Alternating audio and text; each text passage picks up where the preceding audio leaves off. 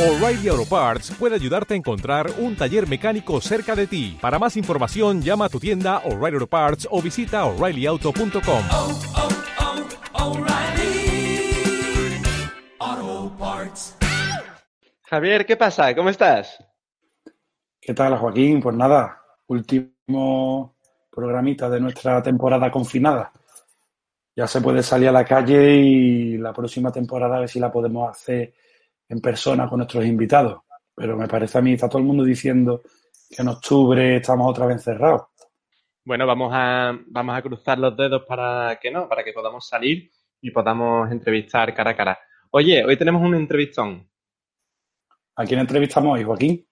Hoy entrevistamos a Jesús Guillén. ¿Te suena? Sí, hombre, me suena de, la, de las charlas de BBVA y de alguna conferencia que he visto por, por YouTube de él. Pues no perdemos más tiempo. ¿Te parece si nos vamos con él, con Jesús? Ideas para profes. Para adentro. Idea para profes.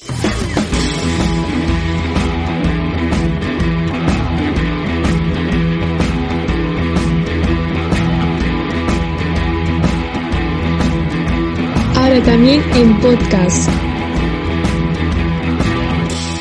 Idea para profes. Suscríbete. Bueno, Jesús, buenas tardes. Buenas Eh, tardes. Muchísimas gracias por, por prestarte a participar en esta entrevista de Ideas para Profe. Estamos encantados de que nos pueda acompañar esta tarde. Y Gracias. bueno, presento un poquito a Jesús para quien nos esté escuchando en podcast y nos esté viendo en el canal de YouTube. Eh, Jesús Guillén es astrofísico, es conferenciante, es formador. A mí me llama mucho la atención que, que seas astrofísico, porque lo he descubierto a posteriori. Yo te conozco de todo el ámbito de la educación y de la neurociencia, bueno, de la neuroeducación. Y bueno, eres creador de un blog que he estado eh, ojeando, mm, que se llama Escuela con Cerebro, y ya aprovecho a todos eh, nuestros seguidores y todas las personas que nos estén viendo que visiten este blog porque no tiene desperdicio, es una maravilla. Gracias. Y bueno, eh, he visto que tienes un libro que se llama Neuroeducación en el aula, de la teoría a la práctica. De hecho, he encontrado un, un boceto, un visual thinking sobre, sobre tu libro, que es una maravilla también. Y eres coautor también de un libro que se llama Neuromitos. De hecho, vamos a hablar de Sí, los sí, sí. neuromitos también. Neuromitos en educación, el aprendizaje desde la neurociencia. Me quedo muy corto en tu currículum porque... No, no. Yo, ante todo, muchas gracias, eh, Javier, Joaquín y a, y a todos vuestros seguidores por esta iniciativa y, por supuesto, por haberme eh, invitado, porque lo que queremos es, entre todos, eh, mejorar la educación y mejorar, por supuesto, la sociedad, porque va, va todo ligado. Entonces, asumiendo, por supuesto, que la educación es algo muy complejo, que no existen soluciones únicas, pero bueno, hay que ir sumando y aportando entre todos. Y respecto a lo que comentabas, pues bueno, yo es que me he dedicado a muchas cosas, claro, yo me dedico a la divulgación, pero también a la docencia, toda la vida, a la investigación y en los últimos años, más específicamente a esto que llamamos neuro- neuroeducación, pues que eh, explicaremos seguramente, ¿no? Precisamente sobre eso, Jesús, va a verse la entrevista sobre neuroeducación y los aportes de la neurociencia en nuestro ámbito. Ucha Goswami, profesora de, neurociencia del desarrollo cognitivo en la Universidad de Cambridge, nos cuenta que existe un verdadero abismo entre neurociencia y su aplicación directa en el aula. Y no solo eso, sino que además mucha de la información que recibimos los docentes en cuanto a la neurociencia, digamos, es errónea o, la interpretamos mal. Eh, como ha dicho Javi, hoy nos gustaría hablar contigo de neuroeducación y también de los neuromitos, pero Jesús, ¿qué es esto de un neuromito y, cuáles son los que están más presentes en educación actualmente?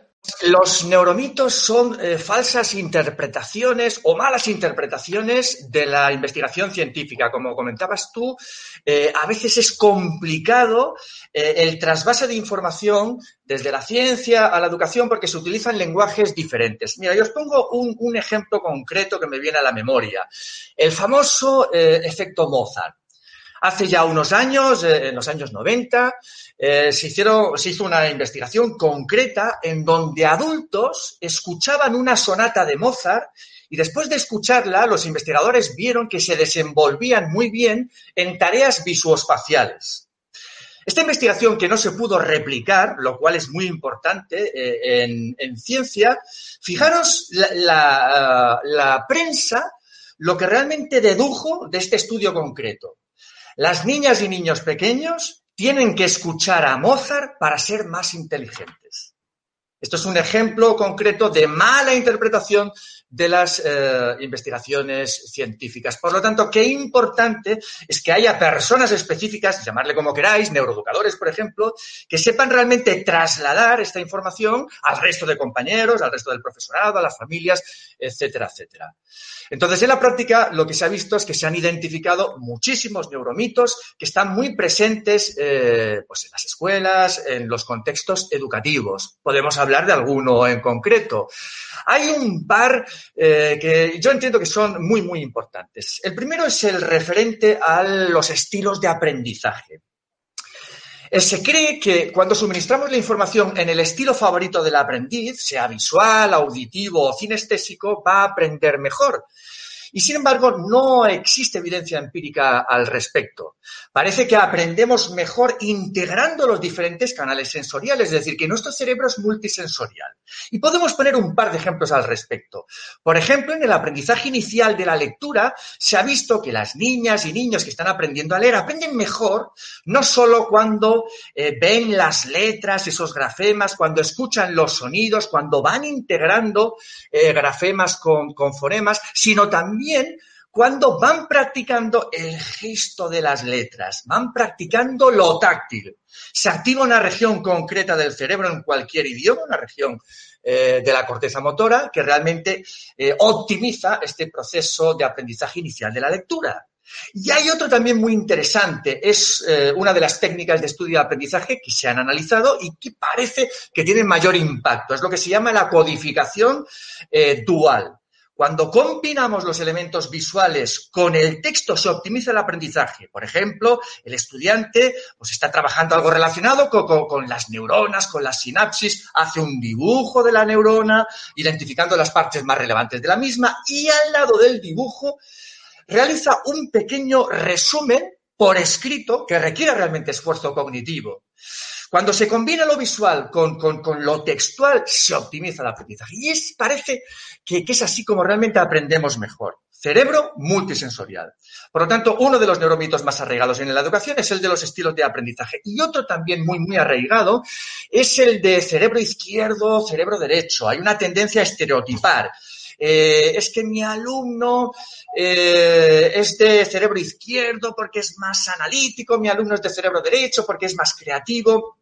Entonces, esto es una simplificación eh, un poco burda del funcionamiento del cerebro. El cerebro no funciona de esa forma. La gran mayoría de las personas tenemos un cordón de fibras nerviosas, el cuerpo calloso, que conecta la información entre los dos hemisferios. El cerebro está trabajando continuamente las 24 horas del día, integrando la información en los dos hemisferios.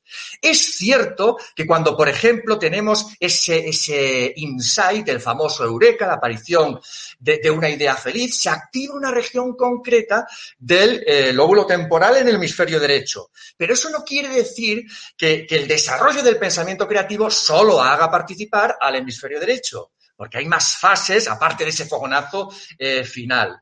O, por ejemplo, también para mejorar eh, el funcionamiento del cerebro, sabemos que hay una lateralización en muchas eh, funciones.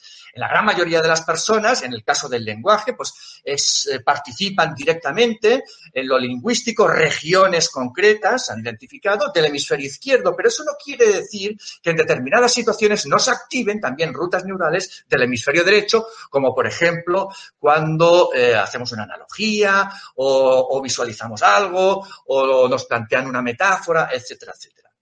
Entonces es muy importante realmente que el trasvase de información desde la neurociencia o desde la ciencia en general hacia la educación sea eh, el adecuado para, de alguna forma, combatir estos neuromitos. Asumiendo también algo que es muy, muy importante. Y es que se ha visto que en el aula prácticamente todo lo que hacemos eh, los profes tiene una incidencia positiva en el aprendizaje. Lo que ocurre es que hemos de conocer realmente cuáles son las incidencias que tienen mayor impacto. Lo digo porque muchas veces hay programas que pueden tener un impacto positivo sobre el aprendizaje, pero no por las razones que promueven los mismos programas. Me explico, eh, no tiene el aval de, la investigación científica el famoso programa Brain Gym, pero eso no quiere decir que eh, el movimiento, lo lúdico, como podemos hablar luego, eh, sea importante o lo artístico. Por lo tanto, a veces eh, el límite es difuso, pero es súper importante conocer, ¿no? Estas, estas evidencias para intentar interpretar bien la investigación científica, asumiendo, por supuesto, que la ciencia es un suministro continuo de pruebas en continua evolución. Lo que hoy es blanco, mañana puede ser negro. Hace unos años, en las facultades de medicina se explicaba que el cerebro es inmutable, que no cambia, que nacemos con un número fijo de neuronas y ahora sabemos que no es así, que a nivel funcional y estructural está cambiando continuamente el cerebro es tremendamente plástico y eso posibilita el aprendizaje, pero no solo eso, sino que somos capaces de generar nuevas neuronas prácticamente en todas las etapas de, la vida. Yo creo que esa fue la, de las primeras cosas que he aprendido ahora que he empezado a investigar eh, sobre el cerebro, lo de la plasticidad y, y bueno, Francisco Mora eh, habla de ventanas plásticas, incluso. Sí, sí, son periodos de... Esto es súper interesante lo que comentas, Javier. Hay oportunidades. Efectivamente, hay, hay eh, estas ventanas plásticas.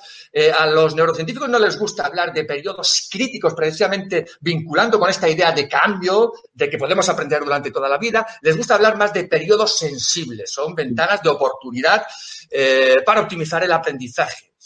Pero claro, también hay que interpretar de forma adecuada, porque esto os eh, recordáis el famoso eh, programa Baby Einstein, que en los años 90 tuvo una repercusión tremenda. Entonces, esto también es un ejemplo de mala interpretación de la investigación científica.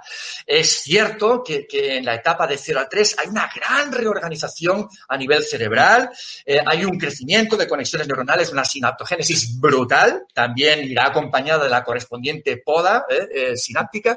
Entonces, algunas personas lo que interpretaron es que más es mejor a nivel neuronal y parece que no, tenían a las niñas y niños sentados de forma pasiva, enseñándoles un montón de cosas, un montón de idiomas, y vieron, después de analizar eh, ese programa en concreto, que realmente no tenía un impacto real sobre el aprendizaje de las niñas y niños. Y no solo eso, sino que les provocaba un estrés inadecuado sobre esa corteza prefrontal, que es una región del cerebro que realmente nos caracteriza a los seres humanos y que está en fase de desarrollo en estas etapas iniciales en la infancia. Por lo tanto, más no es mejor. El, el equilibrio es súper importante. Sí. El enriquecimiento, un ambiente enriquecido, sí, pero sin pasarnos, donde se va integrando todo, lo sensorial, lo motriz, muy importante, lo emocional, lo social, lo cognitivo.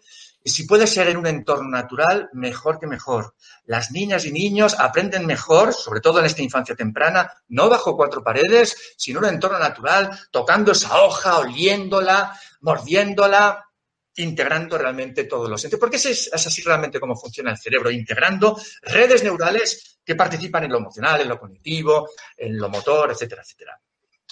Bueno, Jesús, estamos hablando de neuromitos. Eh, yo he mencionado antes en la presentación, cuando te presentaba, había mencionado que eres autor de un libro que se llama Neuroeducación en el aula. Entonces, eh, bueno, eh, hay algunos elementos importantes como el efecto sorpresa, la motivación, las buenas historias o la imaginación y visualización. yo pienso en, en, todos los tipos de profes ¿no? que, he ido conociendo a lo largo de mi vida y por, por, situarlo en un contexto, ¿nos podría explicar qué, en qué consiste la neuroeducación y qué aporta realmente a nuestras aulas? Fantástico. Eh, introducimos un poquito el término por si alguien no, no, lo conoce. La neuroeducación es un campo transdisciplinar. Luego, si me permitís, incido en esto porque es muy, muy importante en el que confluyen conocimientos suministrados básicamente, ahora veremos por qué, por la neurociencia, pero también por otras disciplinas, psicología, pedagogía, etc. El objetivo es, claro, mejorar los procesos de enseñanza y aprendizaje, entendiendo el aprendizaje en un sentido amplio, desde en y para la vida, basándonos en los conocimientos que vamos albergando sobre el funcionamiento del órgano responsable del aprendizaje, que es el cerebro. El cerebro en interacción con el resto del organismo, como plantea eh, el gran neurocientífico Antonio Damasio. Y si me permitís, incido un poquito en esto de campo transdisciplinar.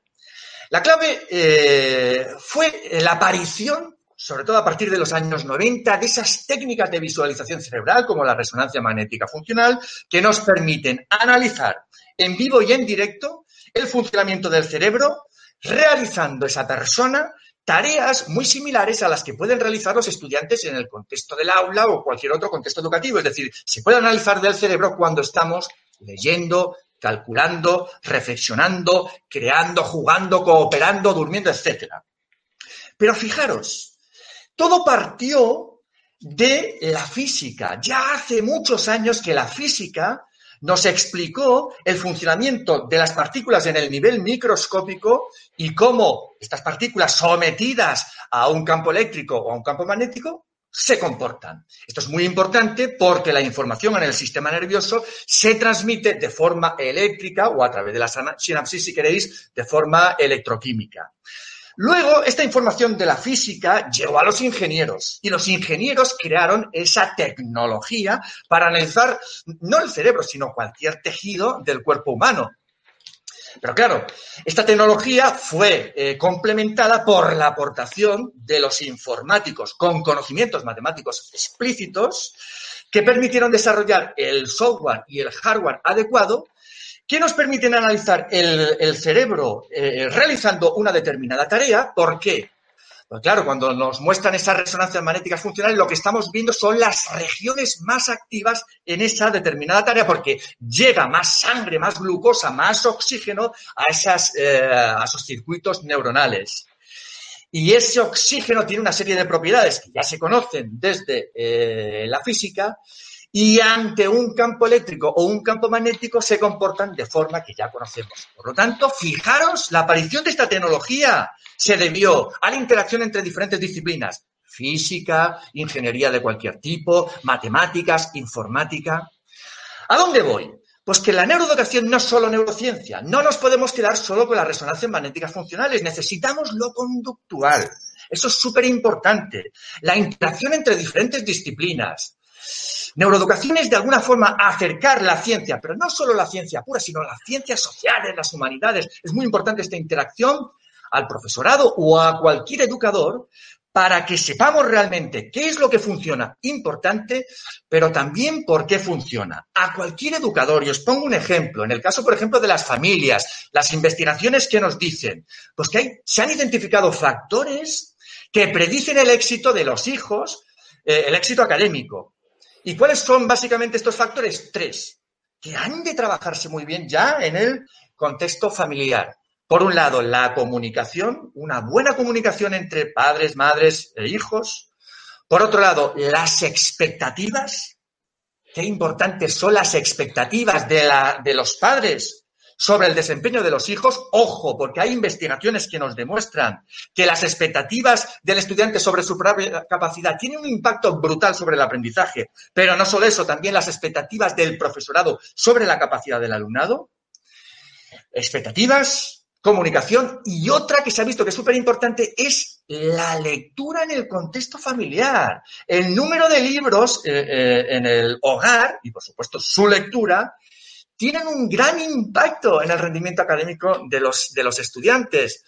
Qué importante también es esa imitación. Y fijaros que todo esto, este, este, esta, esta idea transdisciplinar, nos la llevamos a la escuela y nos cuesta un poquito.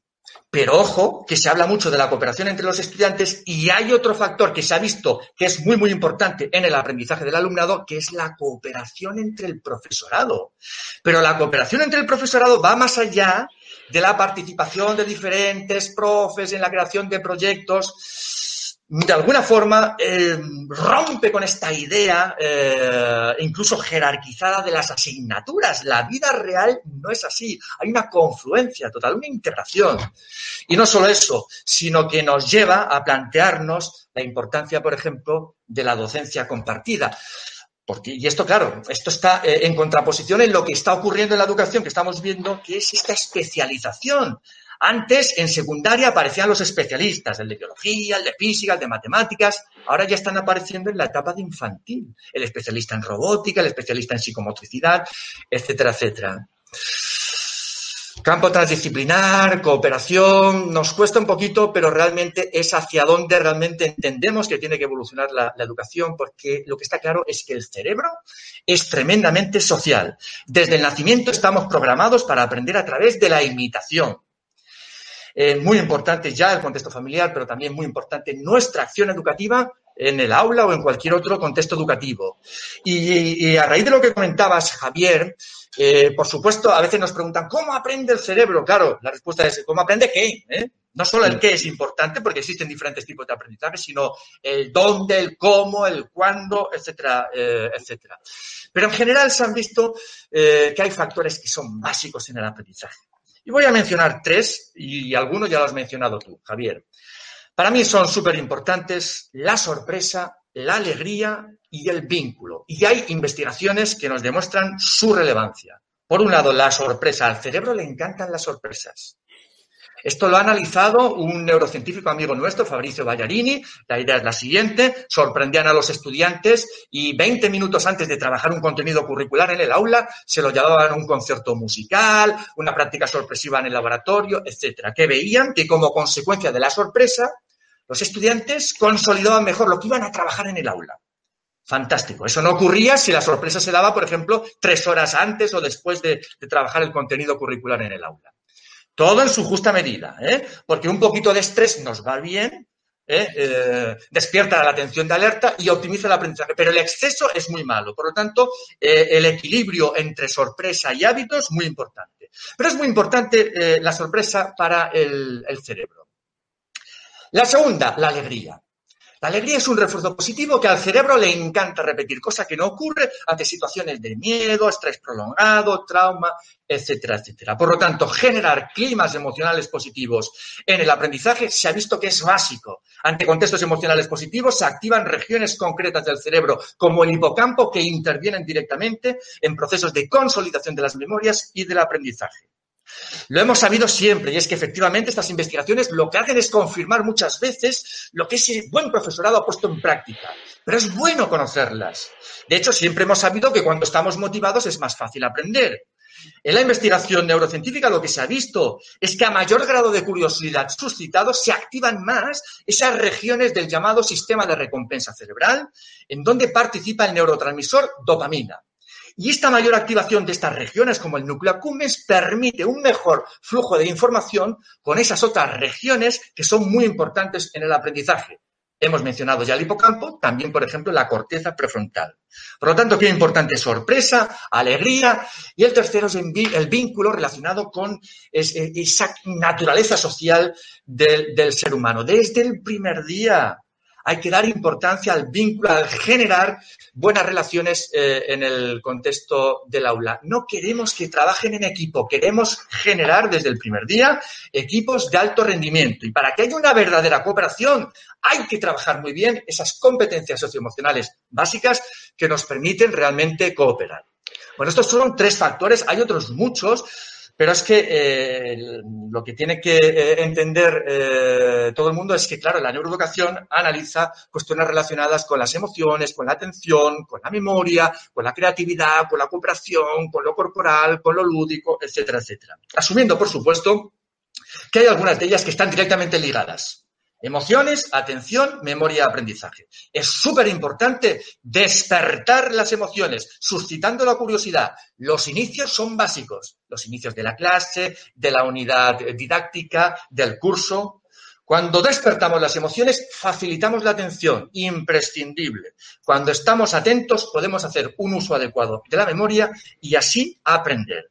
Asumiendo que no todo se da de forma consciente. Sí es cierto que hay una atención ejecutiva vinculada a la voluntad y al autocontrol que es básica, pero también hay procesos inconscientes que eh, participan en la toma de decisiones y que también hay que tener en cuenta de cara, de cara al aprendizaje. El tema es eh, muy complejo y abarca muchas cuestiones. Oye Jesús, son solo tres factores, sorpresa, alegría y vínculo, pero qué importante. Sobre todo porque se resume a lo que tú has dicho, somos cerebros sociales, somos seres sociales y bueno, esto me hace replantearme muchas cosas y, y me hace querer aprender más de, las maestras y de los maestros de infantil que trabajan tanto eso de- del vínculo, ¿verdad? Eh, además, tienen muy presente que aprendemos por imitación, por comprensión empática, por atención compartida, y eso lo potencian muchísimo desde esa etapa. Eh, continuamos con, con las preguntitas. Eh, Oye, es muy interesante, eh, Joaquín, lo que has comentado de las maestras de infantil y me hace recordar, si me permites, nada, un, un pequeño comentario, el último libro de Michel Resnick. Michel Resnick, no sé si os suena, es un catedrático del MIT, que es el creador de la plataforma Scratch, que crearon los investigadores del MIT para enseñar a, a programar a los más pequeños. Y en su último libro transmite precisamente esta idea. ¿Y la idea cuál es? Pues que las estrategias que se utilizan en infantil son las que se deberían utilizar en cualquier otra etapa educativa. Y esto, que puede parecer descabellado, es posible. Y os pongo un ejemplo eh, que me comentaba un, un exalumno, un fantástico, además, que se llama José Luis eh, Redondo, que también es muy activo en las redes sociales. Él es un profe de secundaria y él comentaba que había dedicado un año a interactuar con las maestras de infantil para adaptar todo lo relacionado con lo de los rincones de aprendizaje en su clase diversa de secundaria. Digo clase diversa porque tiene un grupo pues, con un chaval con síndrome de Down, eh, dos hiperactivos, uno con dislexia o un, otro con autismo, etcétera.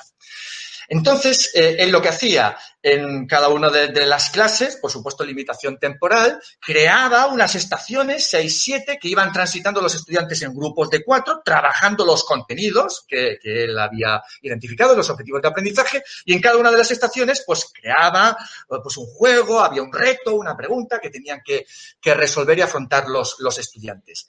Y estos estudiantes con, con con mayores eh, dificultades, al principio no querían estar en clase, querían salir fuera. Y él llegó a un acuerdo con la maestra PT para que entrara en clase. ¿Por qué querían salir fuera? Porque se sentían más seguros fuera con la maestra PT, pero no, lo hacían todo con la maestra PT en clase. Y él comentaba que al final se acababan acostumbrando. Esto es un ejemplo maravilloso de una adaptación, de una estrategia que tú decías, Joaquín, que son súper importantes en la etapa de infantil para todo, para fomentar la creatividad, la cooperación, etcétera, en secundaria. Y permitiendo no solo eso, sino que puedan aprender juntas personas totalmente diferentes. Eso es súper, súper importante. Y posible. Bueno, eh, Ciro López nos habló de, la importancia del espacio para aprender. Eh, José Ramón Gamo nos habló también de la importancia de, de, la formación en neurociencia por parte de los docentes para conocer, eh, grosso modo, cómo, cómo funciona el cerebro. Sin embargo, sabemos que ideal y realidad, Jesús, distan bastante el uno de la otra. Teniendo en cuenta las características actuales de nuestro sistema educativo, mi pregunta es, ¿cómo podríamos poner en práctica toda, toda esta nueva información que nos brinda la neuroeducación dentro de, de la rutina del día a día de, de nuestras escuelas, de, nuestro, de nuestros colegios? Wow, es una pregunta amplia, compleja y bueno, pero asumo el reto. Mira, lo, voy a, a, afrontar desde dos situaciones diferentes. Mira, os voy a comentar eh, cuáles son los pilares que se han identificado para una buena salud cerebral y analizamos cómo lo podemos llevar esto al terreno educativo. Y luego os comparto también una serie de factores que con una compañera, con Ana Forés, eh, en una investigación vimos que son importantes en cualquier acción educativa.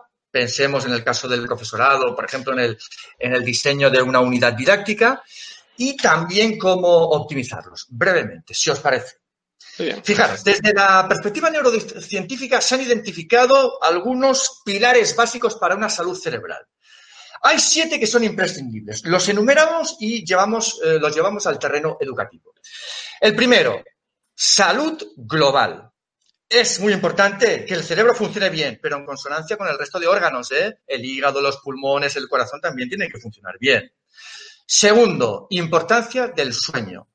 Tercero, buena alimentación. Ya lo sabían los clásicos. Cuarto, la importancia del ejercicio, del movimiento. Quinto, importancia, sí, lo físico es importante, pero también los retos cognitivos, los retos mentales. Sexto, la socialización. Y séptimo, la misión. ¿Cuál es nuestra misión? ¿En la vida o en la educación? Y fijaros, ponemos algún ejemplo concreto de cada uno.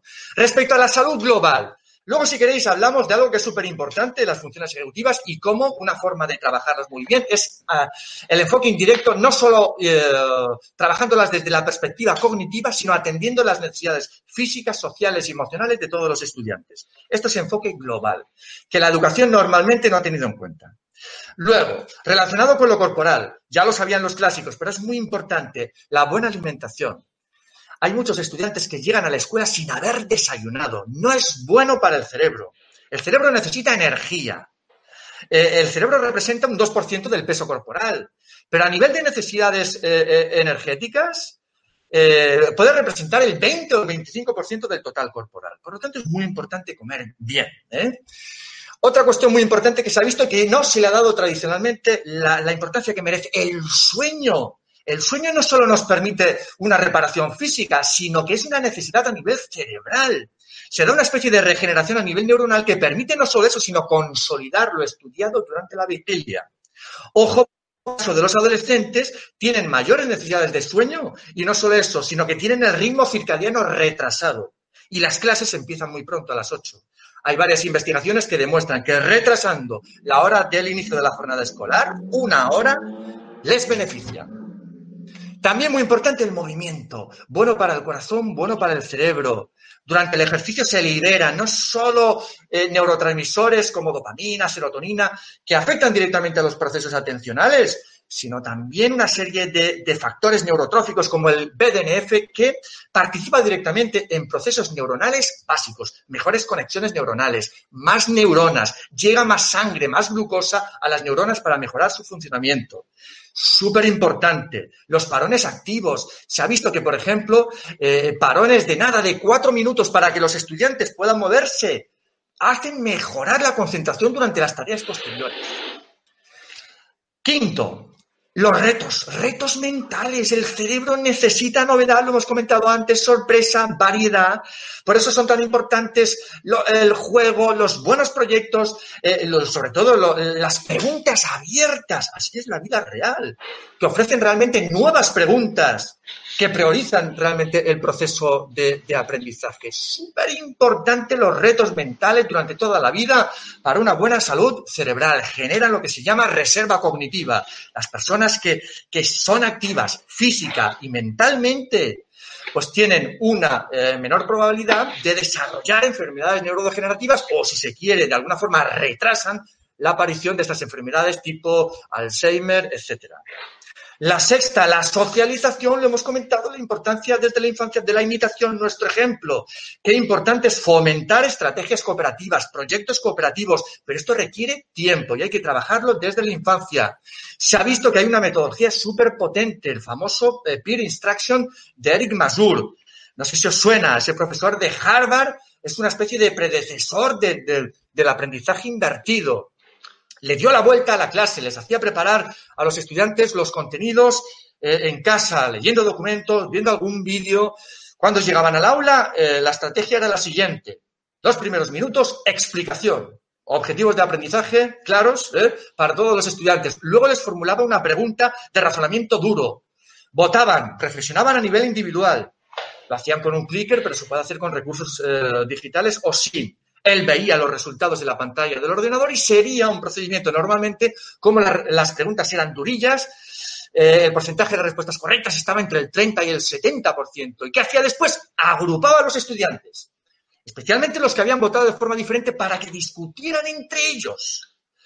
Volvían a votar, se incrementaba el porcentaje de respuestas correctas y luego si había que explicar algo se explicaba o el estudiante o el propio profe y pasaban otra pregunta y vieron que realmente esto, esta estrategia tenía un impacto real sobre el aprendizaje mucho mayor que cuando este profe, un motivado, un buen comunicador también, utilizaba el enfoque magistral, eh, explicación y examen eh, en la universidad.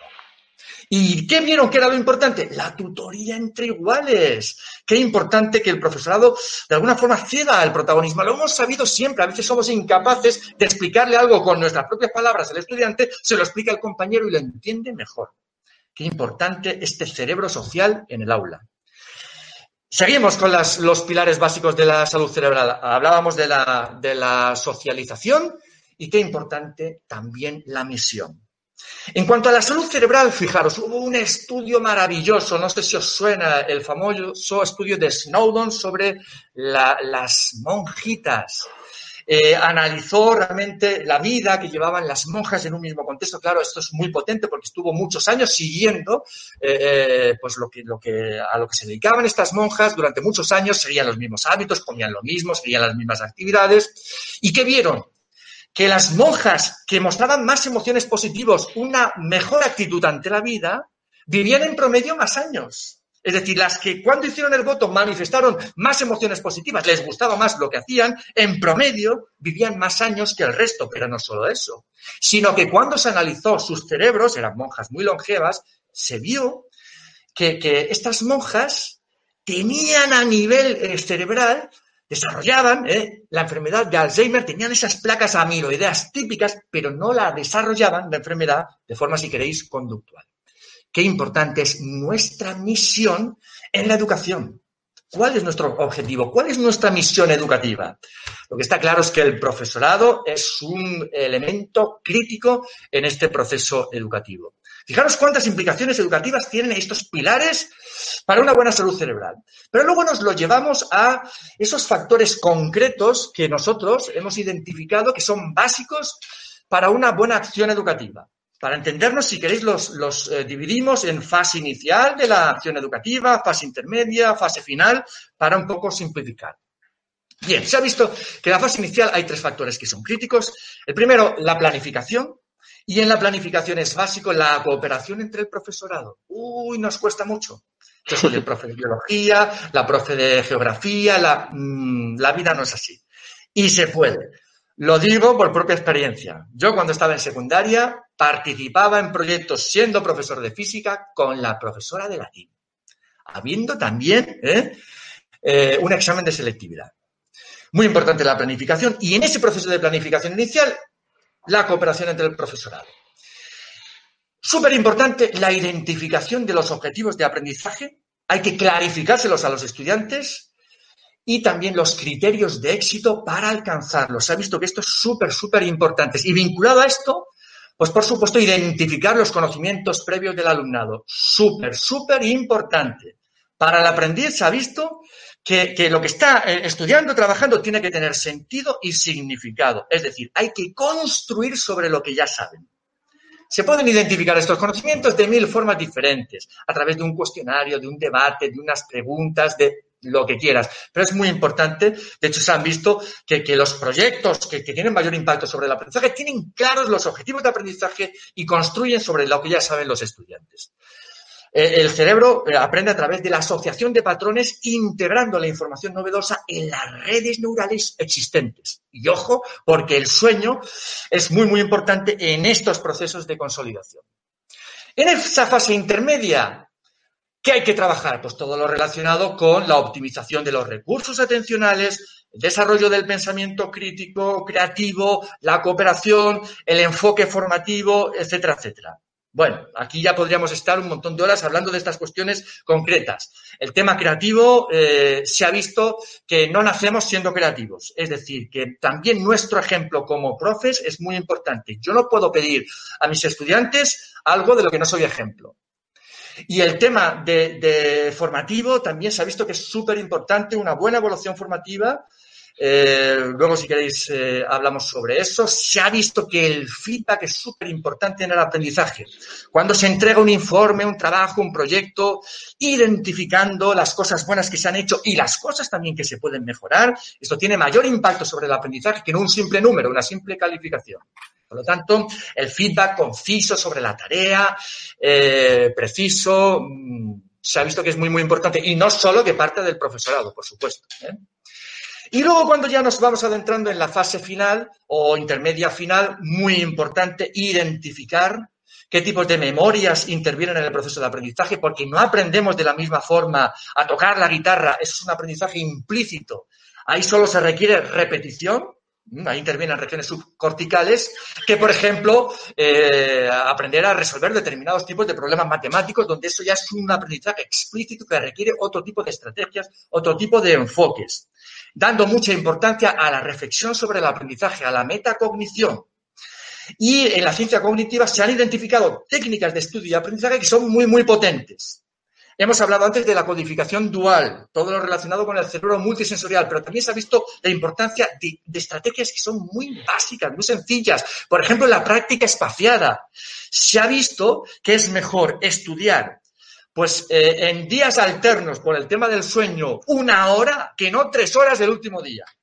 El espaciar el aprendizaje se ha visto que lo optimiza.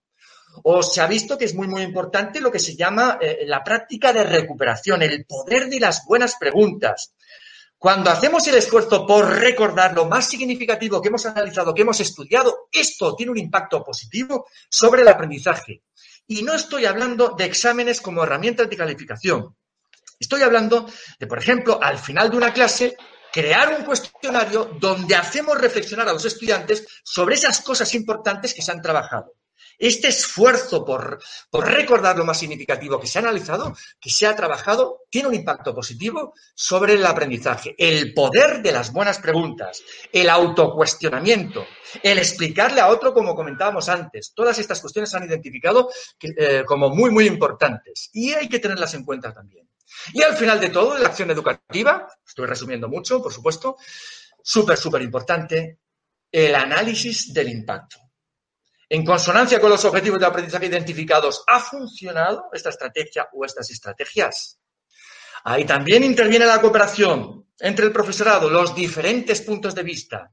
Porque si algo no ha funcionado, lo que nos sugieren las investigaciones es que en lugar de seguir perseverando, achacando el mal funcionamiento a, bueno, es que los estudiantes pues son vagos, no trabajan, no les ayudan a las familias, etcétera, a lo mejor algo que hemos hecho podemos mejorarlo, cambiarlo.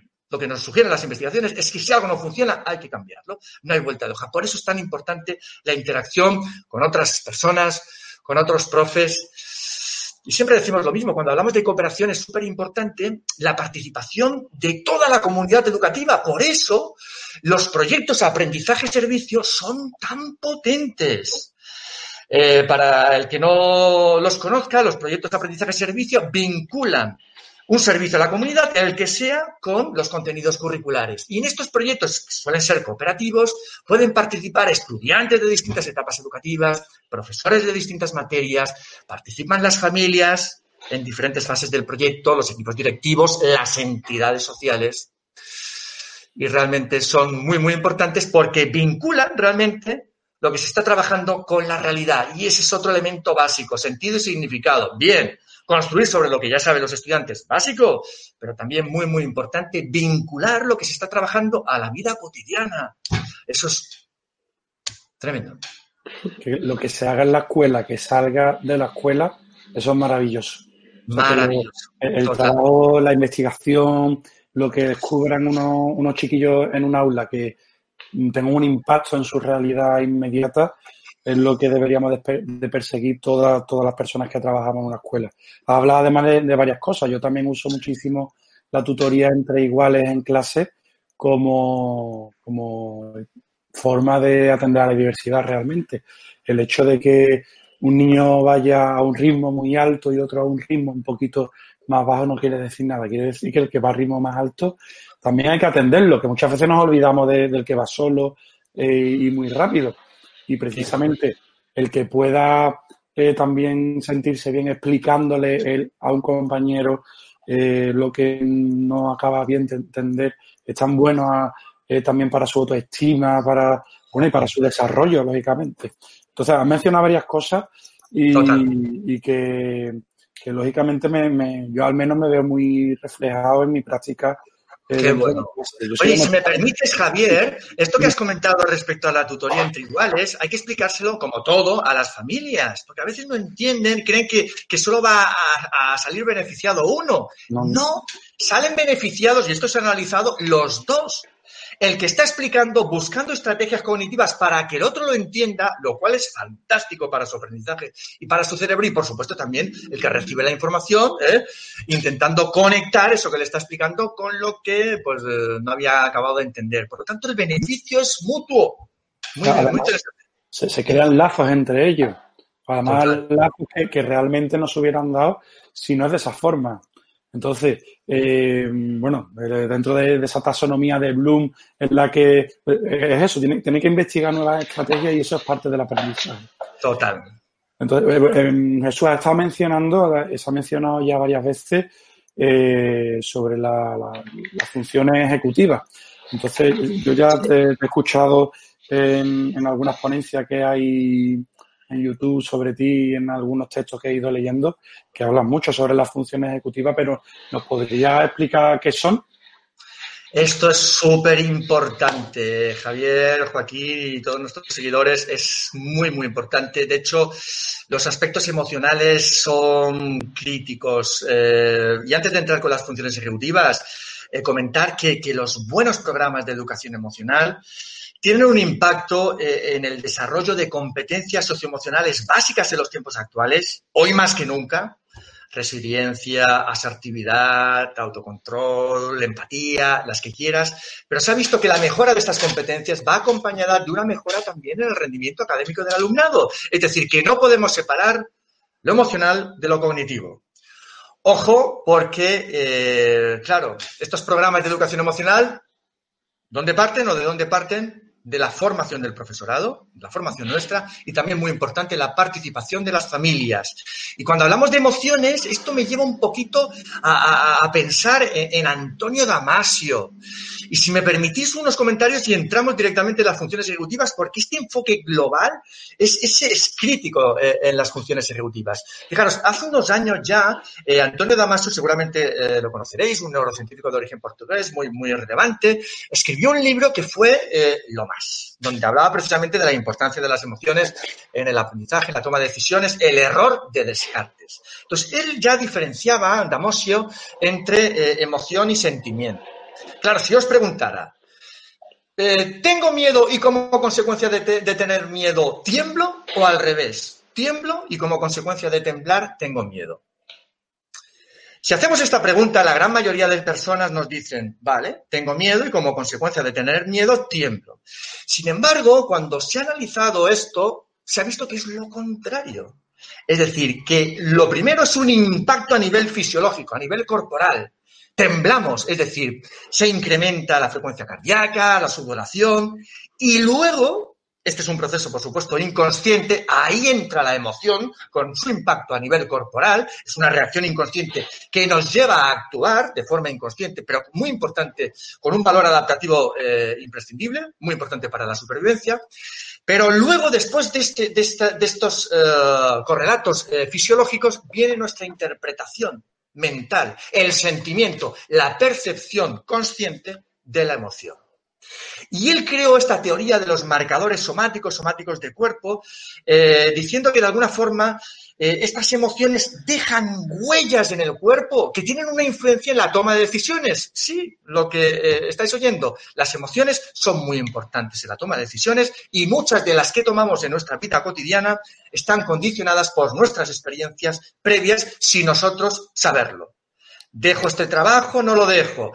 ¿Para ir a casa tomo este recorrido o el alternativo? Y tomamos muchas eh, decisiones de forma inconsciente. Qué interesante, porque fijaros, hemos mencionado emociones, cuerpo, sentimiento, mente. De hecho, Damasio dice que el cerebro no es el único órgano responsable de la mente, sino que es un cerebro o un sistema nervioso ¿eh? en conexión, un cerebro, organismo que comentábamos al principio. Y vamos eh, a las funciones ejecutivas y luego conectamos lo que acabamos de comentar ahora con lo que comentaremos al final. ¿Qué son las funciones ejecutivas de las que se habla tanto actualmente? Son habilidades relacionadas con la gestión emocional, con la atención, con la memoria, que nos permiten el control, si quieres, cognitivo y conductual necesario para tomar buenas decisiones, para planificar bien. En neurociencia se habla de tres básicas. Control inhibitorio, memoria de trabajo y flexibilidad cognitiva, que posibilitan otras habilidades de orden superior, como serían pues, el razonamiento, eh, la planificación, la resolución de problemas. Muy bien. Explico con un ejemplo estas tres eh, funciones ejecutivas básicas. Eh, lo entenderemos bien a través, por ejemplo, del teatro. A las familias, Si tu hija, tu hijo eh, tiene problemas con el autocontrol, apúntalo a teatro. En teatro, ¿qué es lo que pasa? La niña, el niño, el estudiante tiene que recordar el papel. Eso es memoria de trabajo. Es una memoria entre comillas que utilizamos, por ejemplo, eh, al conversar, que estamos utilizando ahora, conectando la información de la memoria consolidada a largo plazo con el online, que nos permite eh, almacenar y manipular pequeñas cantidades de información mientras, por ejemplo, estamos conversando. Muy importante, tiene que recordar el papel ese, ese estudiante. Memoria de trabajo en acción. La segunda, control inhibitorio. El estudiante no entra cuando quiere. Tiene que aprender a esperar su turno. Esto es muy, muy importante. Está con otras compañeras y compañeros. Control inhibitorio sería más o menos autocontrol, por entendernos. Y la tercera, flexibilidad cognitiva. Imaginaos que eh, la compañera, el compañero se equivoca, modifica el guion. ¿Qué hay que hacer?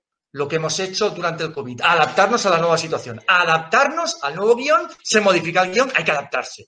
Eso requiere creatividad, eso requiere flexibilidad. En el argot científico se le llama flexibilidad cognitiva. Memoria de trabajo, control inhibitorio y flexibilidad cognitiva son las que se consideran en neurociencia funciones ejecutivas básicas. ¿Y el tema cuál es? Que estas funciones ejecutivas que se ven afectadas por cualquier situación cotidiana son básicas para todo, especialmente el control inhibitorio. Son básicas para el bienestar personal, para el rendimiento académico de los estudiantes, para el éxito en la vida. Y esto se ha analizado con estudios longitudinales. Ponemos un ejemplo.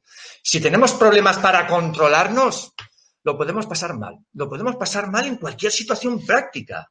Imagínate, en un atasco. Nos agobiamos, empezamos a tocar el claxon. No somos capaces de controlar la situación de la que no somos responsables. Ante una eh, tarea académica que requiere estar centrados, si no sabemos controlarnos bien, no podemos hacer un uso adecuado de esta atención ejecutiva y dispersamos la atención con facilidad. Nos cuesta centrarnos en las tareas cuando queremos, muy importante. Y el tema de la, de la flexibilidad cognitiva. Bueno, en cualquier situación, fijaros, eh, nos hacen una crítica, no nos eh, adaptamos a, la, situación novedosa porque no aceptamos la opinión discrepante. Nuestro ejemplo como, como adultos eh, es, básico. Están interrelacionadas estas, estas funciones ejecutivas básicas. Y son tan, tan importantes, y no solo eso, sino que sabemos que pueden mejorarse y que pueden entrenarse o trabajarse. La pregunta es, ¿y cómo pueden entrenarse o mejorarse? En consonancia con lo que hablábamos actualmente, anteriormente sobre la plasticidad del cerebro. Bien, tenemos eh, evidencias sobre todo sobre qué perjudica a las funciones ejecutivas o a la sede logística de las mismas, la corteza prefrontal que hemos comentado ya antes, que es la región del cerebro que tarda más en madurar. Paciencia a las familias con hijos de adolescentes. Porque a los 13, 14 años el sistema límbico, sede de lo emocional, ya está maduro y la corteza prefrontal, que es la que nos permite controlarnos, no lo está. No acaba de madurar hasta los 20 y tantos. ¿Qué perjudica a la corteza prefrontal o a las funciones ejecutivas? Pues lo sabemos no dormir las horas adecuadas. Efectivamente, muchas niñas y niños muestran irritabilidad e incluso síntomas parecidos a los del TDAH sin tener TDAH. No dormir las horas adecuadas, la mala salud, la soledad, el estrés, el estrés prolongado. Sabemos que todas estas cuestiones perjudican a las funciones ejecutivas del cerebro. La pregunta es, bien, ¿y esto qué nos sugiere? Pues nos sugiere lo siguiente, que hay que ir más allá de lo cognitivo. Es cierto, en la investigación científica, porque es más fácil, utilizamos software concreto para entrenarlas, para trabajarlas. Son videojuegos. Son tareas de discriminación visual, básicamente, que permiten ir eh, entrenando estas funciones ejecutivas que están interrelacionadas. ¿eh? Esto es muy importante. Mm, mm, trabajarlas de forma aislada, como que no. Esto es como cuando vamos al gimnasio y, y estás solo entrenando, por ejemplo, los cuádriceps. ¿Vas a esperar que te crezca el bíceps si solo entrenas los cuádriceps? No. La mejor estrategia es diversificar el entrenamiento, hacer trabajar a todos los músculos. Pues a nivel cognitivo parece que esta también es la mejor estrategia, diversificar el entrenamiento. Pero bien, este software lúdico es un enfoque meramente cognitivo. Son tareas de laboratorio. ¿Son las que hay que llevar al aula o a cualquier otro contexto educativo? No. La sugerencia de grandes investigadores que llevan trabajando todo, durante mucho tiempo todas estas cuestiones, como del Diamond, es ir más allá de lo cognitivo y atender las necesidades, lo que comentábamos antes, también físicas, sociales y emocionales de todos nuestros estudiantes. Todos es todos. Así es como realmente trabaja el cerebro, de forma holística y global, integrando las diferentes redes neurales. ¿Y qué podemos hacer para atender todas estas necesidades de todos nuestros estudiantes? Pues se, visto, se han visto cuestiones que son muy, muy importantes. Es muy importante el juego, es muy importante el arte, es muy importante el deporte, los buenos programas de educación, fijaros por dónde, estrategias para trabajar las funciones ejecutivas son esas estrategias o disciplinas que se han considerado tradicionalmente como secundarias en la educación. Todo lo vinculado a lo lúdico, a los buenos programas de educación emocional, a la educación artística, a, la educación física, etcétera, etcétera. Sin olvidar nuestro ejemplo, como comentamos ahora, ¿eh? Porque si nuestros hijos, nuestro alumnado no ven que nos centramos cuando toca, eso es atención ejecutiva, memoria de trabajo, están relacionadas. Aceptamos la opinión discrepante, nos adaptamos a situaciones novedosas, flexibilidad cognitiva. O sabemos gestionar las emociones ante situaciones de estrés, control inhibitorio, no se podrán trabajar bien las eh, funciones ejecutivas. Entrenar las funciones ejecutivas, igual que pasa con los buenos programas de educación emocional, requiere tiempo, trabajarlo desde la infancia. También los buenos programas de educación emocional trabajan muchos de ellos muy bien las funciones ejecutivas. Por ejemplo, en la infancia temprana, ¿cuánta información nos suministra la etapa de infantil? Cuando esa niña o niño está alterado, se le enseña, mira, cuando estés alterado, haz unas respiraciones profundas, vete al rinconcito, le podemos llamar el rinconcito de la paz, hasta que te calmes. O cuando te sienta mal el comentario que te ha hecho fulanita, fulanito, piensa, a ver, ¿por qué me he sentido mal? Intentar de alguna forma reestructurar esos pensamientos que me han provocado malestar. Todo esto se puede ir trabajando desde pequeñitos, porque cuando luego llegan a la adolescencia, nosotros creemos que la mejor estrategia para los adolescentes es la información y no. La mejor estrategia para la adolescencia, también se ha demostrado, no es la información, que puede ser importante, sino el trabajar todo lo relacionado con estas funciones ejecutivas o autorregulación. Pero claro, esto requiere tiempo. Bueno, desde luego, Jesús, lo que sí que tenemos claro es que cuando estamos al frente de una clase no podemos desprendernos de, cosas tan humanas como el juego, el movimiento, la creatividad. En definitiva, no podemos desprendernos de, suscitar esa emoción de la que tú nos hablas a, la hora de enseñar. ¿Qué, papel juegan estos elementos en los procesos de enseñanza-aprendizaje para ti? Para mí, eh, lo básico lo acabo de comentar y es que permiten trabajar las funciones ejecutivas del cerebro. En el caso, por, por ejemplo, del juego. En el juego confluyen placer, emociones, recompensa. Básico. Lo hemos comentado, las emociones son imprescindibles en el aprendizaje. Desde diferentes tipos de, investigaciones se ha visto, no solo para fomentar la cooperación, sino el tema de las expectativas, el generar climas emocionales adecuados, el trabajar estrategias de los buenos programas de educación emocional, etcétera, etcétera. Lo lúdico es básico, pero no solo eh, eh, en la infancia temprana, sino que se pueden incorporar estrategias lúdicas eh, en cualquier etapa educativa y esto está relacionado con ese efecto sorpresa del que hablábamos inicialmente, esas investigaciones de Fabricio Ballarini sorprendiendo a los, a los, a los estudiantes. Respecto al movimiento, pues no solo se ve que, esto tiene un impacto sobre la salud física, sino sobre la salud cognitiva, emocional, para combatir la osteoporosis, la obesidad, etcétera, etcétera, incluso con este efecto sobre la reserva cognitiva del que hablábamos antes. No solo hay que dedicar más tiempo a la educación física, que habría que dedicarlo. En algunas escuelas, por ejemplo, en Estados Unidos, están eliminando las clases de educación física para priorizar otro tipo de trabajos de cara a esos exámenes, eh, pues el equivalente a los de selectividad aquí, enfoque global, pues es súper importante. Los parones activos, se ha visto que es súper importante para mejorar la concentración durante las tareas. Ya hace muchos años, por ejemplo, las investigaciones de John Ratey en las escuelas Naperville en Estados Unidos demostraron que cuando se comienza la jornada escolar con 15 minutos de actividad aeróbica o juegos activos que elegían los propios estudiantes, esto tenía, uh, esto repercutía de forma beneficiosa eh, en el desempeño de los adolescentes. Estaban más centrados en las tareas. Qué importante, ¿eh? El empezar de forma activa y nosotros como padres muchas veces no les dejamos ni caminar 15 minutos para ir a, la escuela. Juego, eh, movimiento, emociones, mm, está todo, está todo ligado. Y este es el enfoque realmente que a mí realmente me gusta. ir más allá de lo cognitivo. Tener en cuenta todo. Todo es importante. Lo motor, lo físico, lo emocional, lo social, etcétera, etcétera. Entonces, la integración de estos factores es lo que realmente, y más en los tiempos actuales, va a permitir mejorar, en mi opinión, la, educación. El juego es una cosa seria, ¿no? El juego es muy importante y en todas las etapas. Ahora, por ejemplo, se habla mucho de, gamificación y se interpreta la gamificación como, como una cuestión de, de, insignias, de puntos, de rankings, y es mucho más. Gamificar es crear una historia. Ese profe que ha creado e, esa historia de zombies eh, para eh, trabajar los contenidos de geografía de Estados Unidos, ha identificado cuáles son los objetivos de aprendizaje, qué es lo que quiero trabajar con mi, con mi alumnado, ha creado una historia que es la narrativa la que va realmente a llevar el guion de todo, que puede ser lo que sea, eh, la historia de zombies, la de las astidias, lo que sea.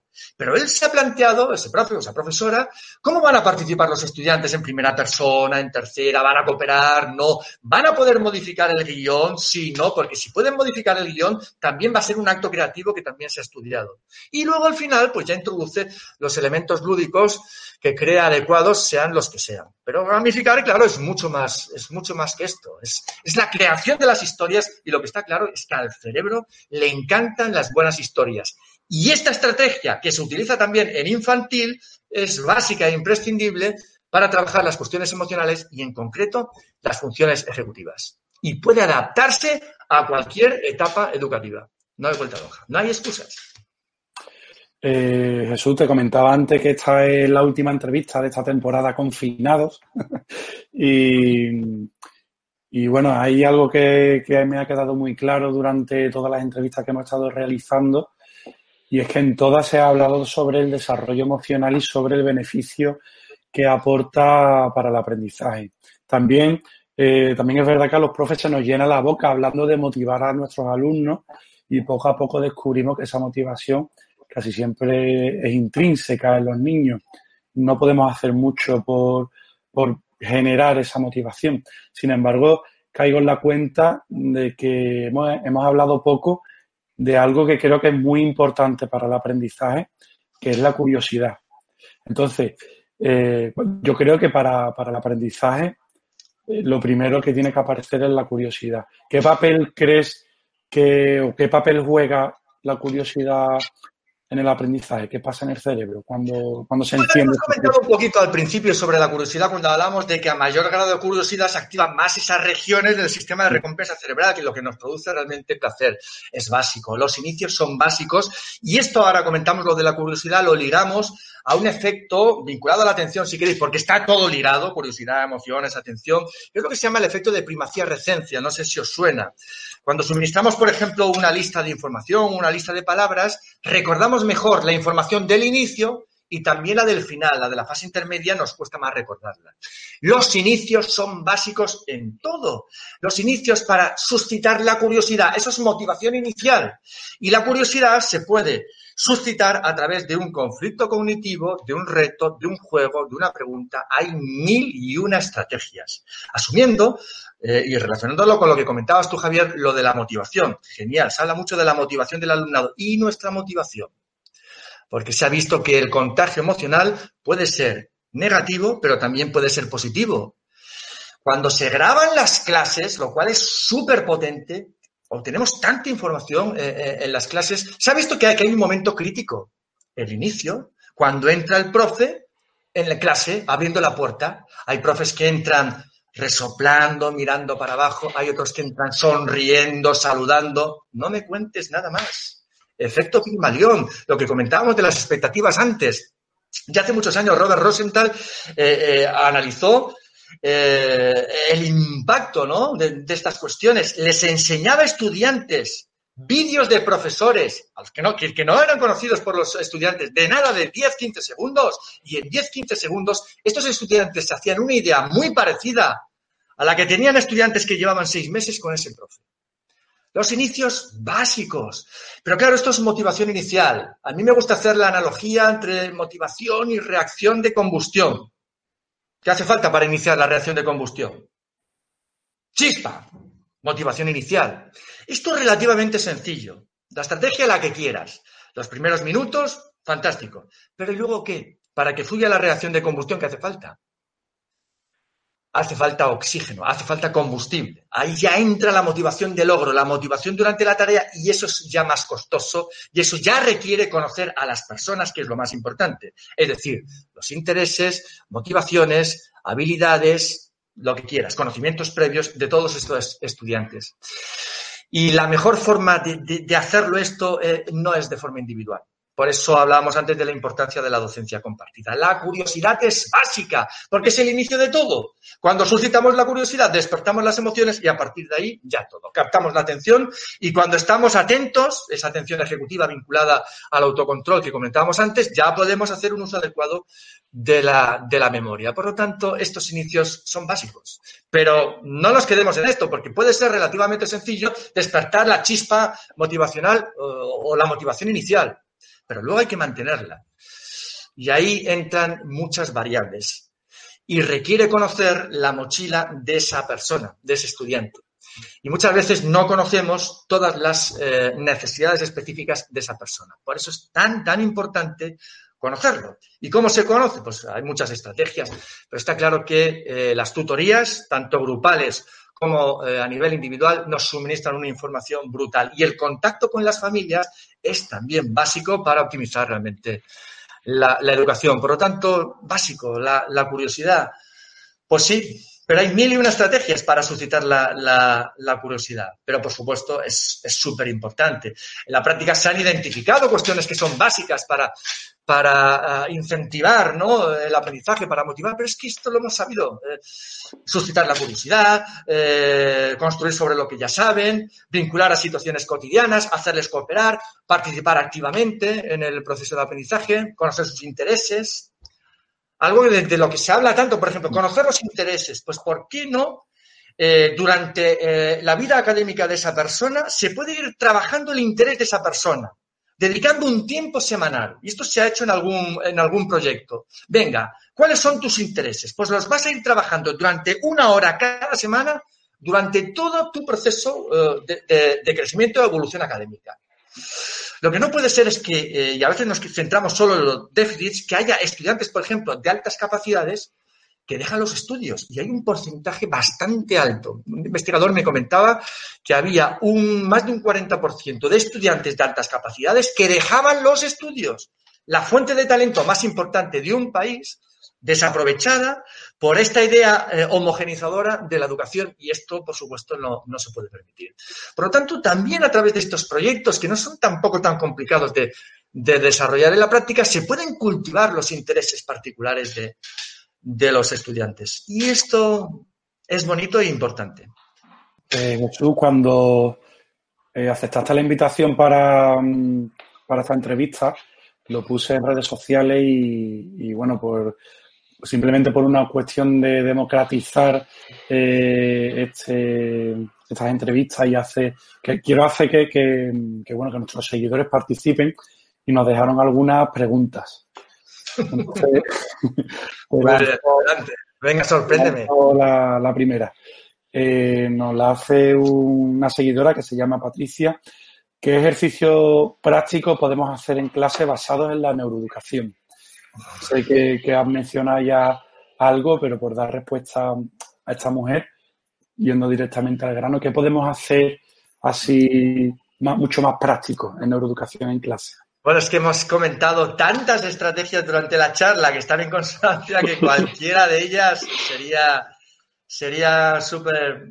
A veces no hace falta, a veces algunos profes creen que hay que complicarse mucho para, para aplicar realmente cuestiones y a veces es lo más sencillo, lo, lo, lo más importante, lo hemos comentado antes, que más no es necesariamente eh, mejor. Cualquier eh, estrategia, y es que las buenas estrategias están avaladas por la investigación científica. ¿Qué es neuroeducación? Lo que está avalado por la investigación y lo que el buen profesorado siempre ha utilizado cualquier conflicto cognitivo, cualquier sorpresa generada por cualquier situación, cualquier...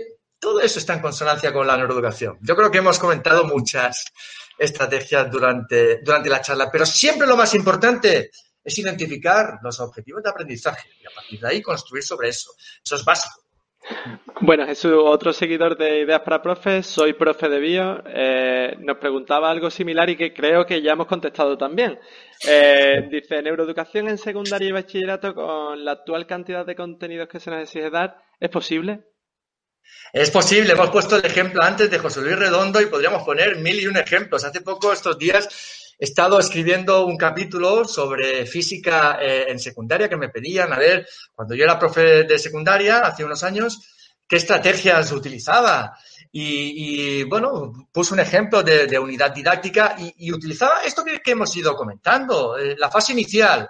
Eh, crear un debate, un conflicto cognitivo, a ver, identificando los conocimientos previos, un vídeo en el que se mostraba una situación práctica, a ver que analizaran, ¿eh?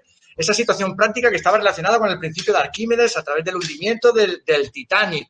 Les enviaba a través de la plataforma, en aquella época era Educanon, ahora pues eh, utilizaríamos el puzzle, unas, eh, en el vídeo les insertaba unas preguntas que tenían que responder y eso me permitía también identificar los, los conocimientos. Les, les eh, eh, pedía una, una, práctica relacionada con el principio de Arquímedes, que, basada en una simulación que ellos hacían antes, que está relacionado con el aprendizaje experiencial. Es decir, antes de que se explique nada, que manipulen, que hagan cosas. Y luego eh, eh, explicaba pues toda una serie de, de principios que yo entendía que eran importantes relacionados con lo que estábamos trabajando, principio de Pascal, principio de Arquímedes, etcétera.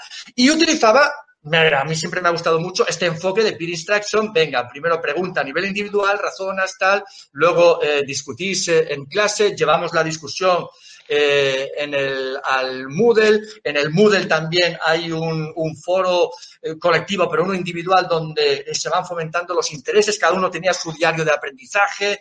Eh, luego realizaban un proyecto colectivo que lo presentaban de la forma que querían. Unos elegían eh, a través de una recreación teatral, otros a través de un juego, otros de un debate, a través de unas preguntas, pero que tenían que exponerlo a estudiantes de etapas educativas inferiores que les suministraban el feedback correspondiente. Esto en secundaria.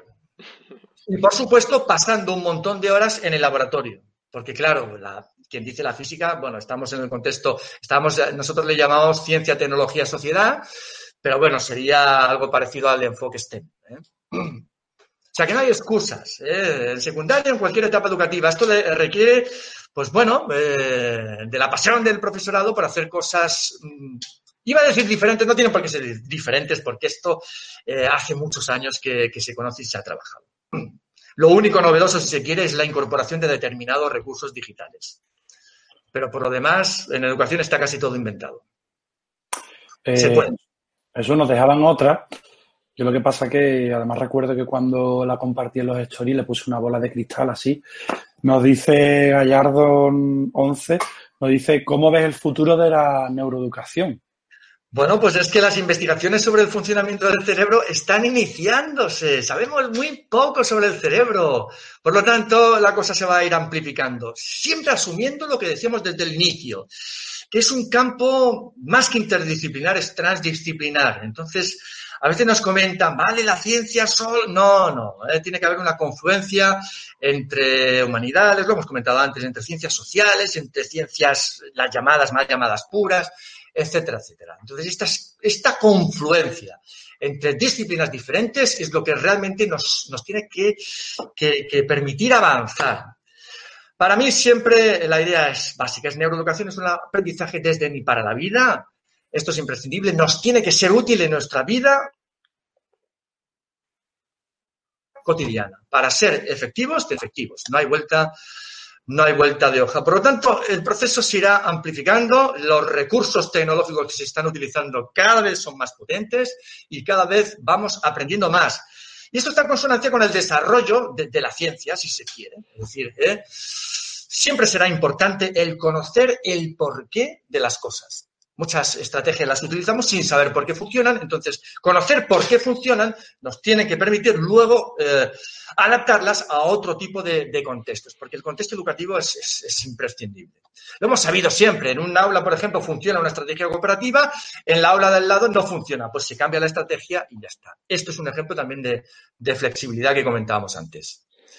Y es curioso porque lo que nos está enseñando el COVID-19 es eso, al menos en mi opinión. Nos está enseñando que el ser humano es tremendamente flexible, tenemos una capacidad de adaptación brutal, que somos tremendamente resilientes, no somos responsables de los problemas que nos surgen, ha surgido esto, ¿eh? la pandemia, pero sí de cómo los afrontamos. Esto es básico en educación, nuestra percepción sobre las situaciones, nuestro optimismo, nuestra mentalidad de crecimiento. Y también una tercera cuestión que hemos comentado eh, durante la charla, y es que somos seres sociales. Muy bien, tú puedes estar eh, sano, pero no es una cuestión a nivel individual. Es que tú, siendo asintomático, puedes perjudicar a otra persona. Por lo tanto, hay que pensar en los otros. Esto es educación y sociedad. Bueno, Jesús, teníamos una última pregunta para ti que Javi y yo hemos estado comentando que es la más importante. Eh, Edu Diverpunks nos preguntaba, Jesús, ¿por qué estás tan cachas?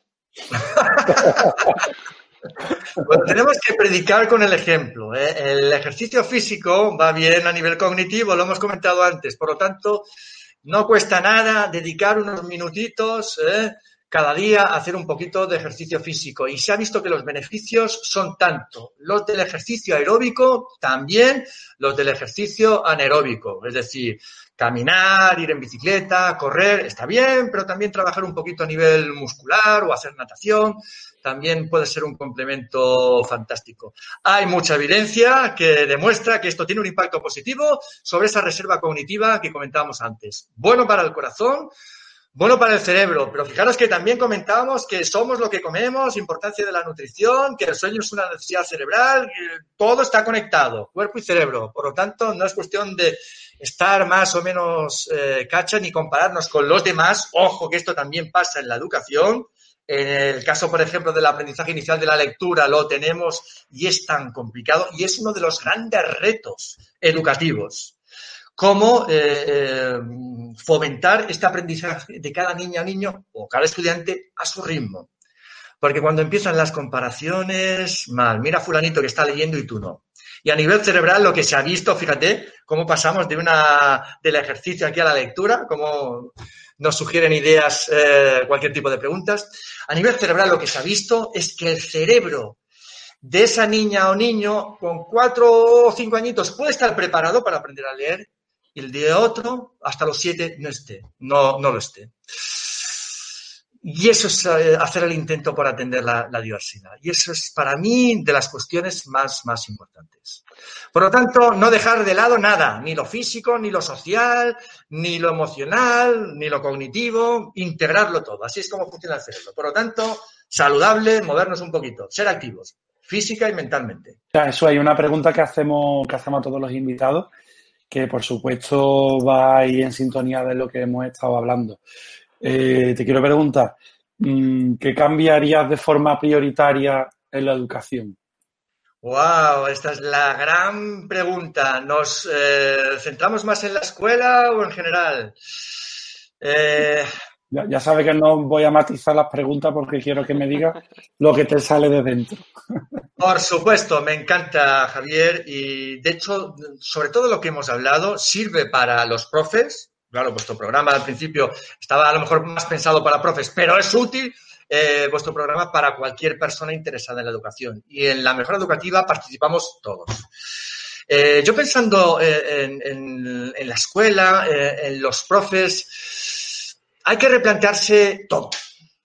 Todo lo relacionado con lo curricular, qué enseñamos, pero también el cómo enseñamos, dónde enseñamos, cómo evaluamos, todo hay que tenerlo en cuenta. A nivel curricular se ha visto que hay un montón de contenidos curriculares que no son importantes. Por lo tanto, los centros innovadores, esto lo estamos viendo, están al límite, identifican qué es lo más importante y adelante con ello. Todo en consonancia con lo que hemos comentado, lo importante son las personas, qué es lo que realmente necesitamos en los tiempos actuales. Es importante empatizar, cooperar, crear en los tiempos de la inteligencia artificial. Es importante fomentar las funciones ejecutivas. Pues adelante.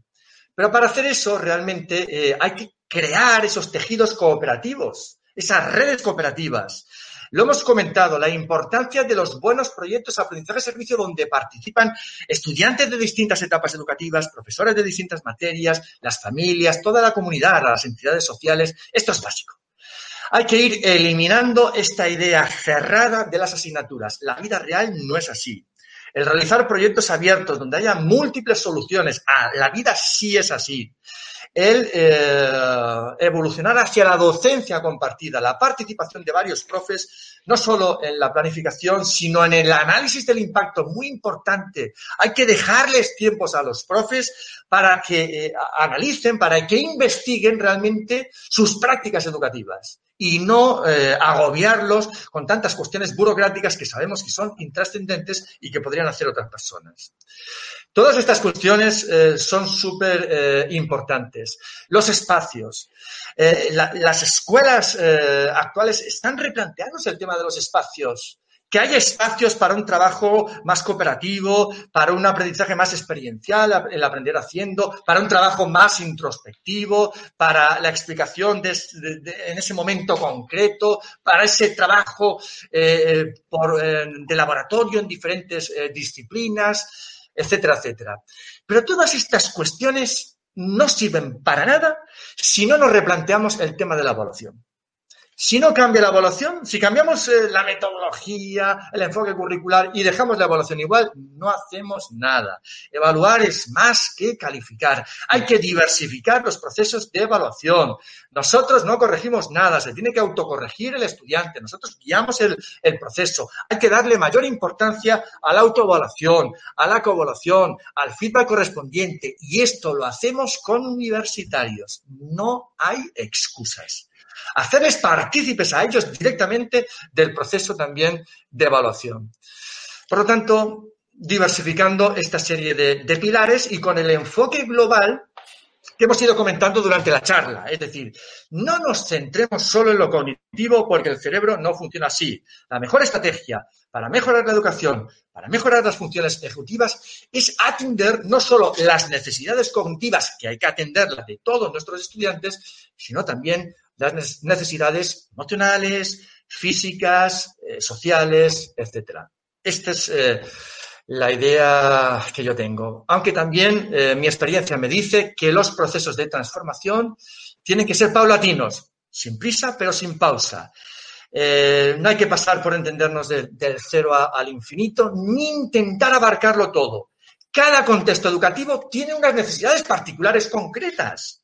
Si ese centro público tiene estudiantes que provienen de entornos socioeconómicos desfavorecidos, eso es lo más importante, cubrir esas necesidades básicas. Entonces, cada centro tiene sus necesidades, por lo tanto, identificar cuáles son los objetivos de centros, los objetivos de aprendizaje generales y particulares, imprescindible. Lo hemos ido comentando a través de la, de la charla. Y asumiendo, pues, que que nuestra motivación, nuestras ganas, nuestra misión, que dicen las investigaciones científicas, cuál es nuestra misión educativa, es súper importante, porque cuando tenemos clara nuestra misión, todo fluye de forma natural. Asumiendo que nos encontraremos personas en los claustros, en los procesos, que no estén de acuerdo con estos procesos de transformación. No hay que sublevarse ante esto. Hay que realmente, no, lo, que hay que hacer es eh, acercarse a esas personas motivadas que tienen ganas de transformar, de hacer cosas eh, eh, diferentes, pero con un objetivo claro y contagiar.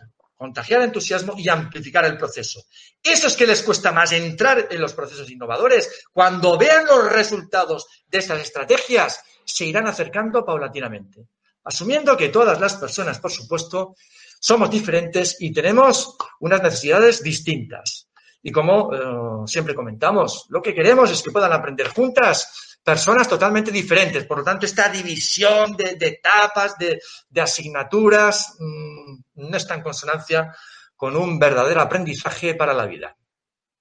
Pero bueno, de la teoría a la práctica siempre hay. ¿eh?